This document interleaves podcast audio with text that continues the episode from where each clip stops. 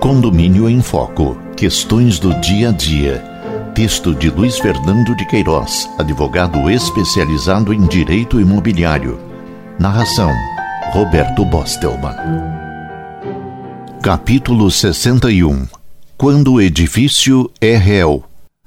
Qualquer ação judicial movida contra o condomínio terá de ser necessariamente comunicada a todos, mediante convocação de Assembleia Geral Extraordinária ou então, em casos em que os procedimentos contra o condomínio forem rotina ou de valor pleiteado insignificante, por meio de carta circular ou edital. Síndicos habituados por muitos anos a conviver apenas com as regras da Lei do Condomínio 4591 de 1964 devem ler com redobrada atenção o que dispõe o Código Civil de 2002 a respeito de suas atribuições. Ao tratar da competência do síndico, artigo 1348, o legislador aproveitou muito da experiência da Lei de 64, porém alterou algumas normas e acrescentou outras. Fica até difícil dizer exatamente o que mudou e o que permaneceu intocado sem uma leitura atenta. Chamamos a atenção, por exemplo, para o inciso sem correspondência na legislação pretérita que diz, artigo 1358. Compete ao síndico, a linha 3, dar imediato conhecimento à Assembleia da existência de procedimento judicial ou administrativo de interesse do condomínio Qualquer ação judicial movida contra o condomínio terá de ser necessariamente comunicada a todos, mediante Assembleia Geral Extraordinária, para a qual todos os condôminos sejam convocados. Artigo 1354.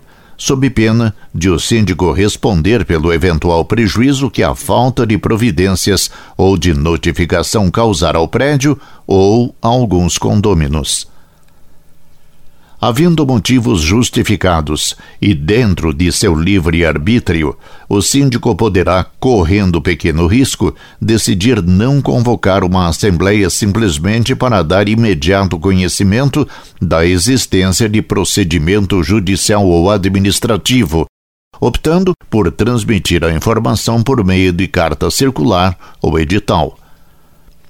Tal só seria aceitável se tais procedimentos contra o condomínio forem rotina ou se o valor pleiteado, exemplo, mínima diferença resultante do recolhimento atrasado da contribuição social, for insignificante. Outra obrigação do síndico que não pode ser esquecida é a da guarda da documentação do condomínio pelo prazo de pelo menos cinco anos embora não conste expressamente do texto do Código Civil. Diz a Lei 4.591 de 1964 que compete ao síndico manter guardada durante o prazo de cinco anos para eventuais necessidades de verificação contábil toda a documentação relativa ao condomínio. Artigo 22, inciso 1, a linha G. Tal regra não constava da redação primitiva da lei, tendo sido inserida posteriormente quando o projeto do novo Código Civil já se encontrava elaborado.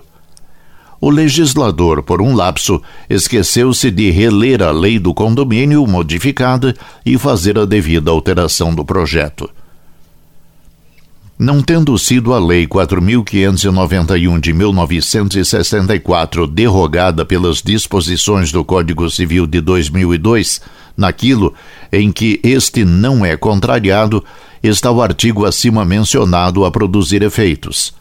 Além do que, ainda que fosse como precaução, a melhor atitude seria mesmo continuar guardando os documentos do condomínio por, no mínimo, cinco anos. Uma outra omissão, tanto do novo Código como da Lei Velha, refere-se a uma suposta obrigação do síndico de elaborar, além do orçamento anual, já previsto no inciso 6 do artigo 1348, também balancetes mensais. A elaboração de balancetes mensais já se tornou praxe em muitas cidades brasileiras, especialmente naquelas em que o valor da cota é cobrado nos estritos limites das despesas reais do mês, sem margem para sobras. Portanto, na prática, a omissão da lei neste caso não é grave.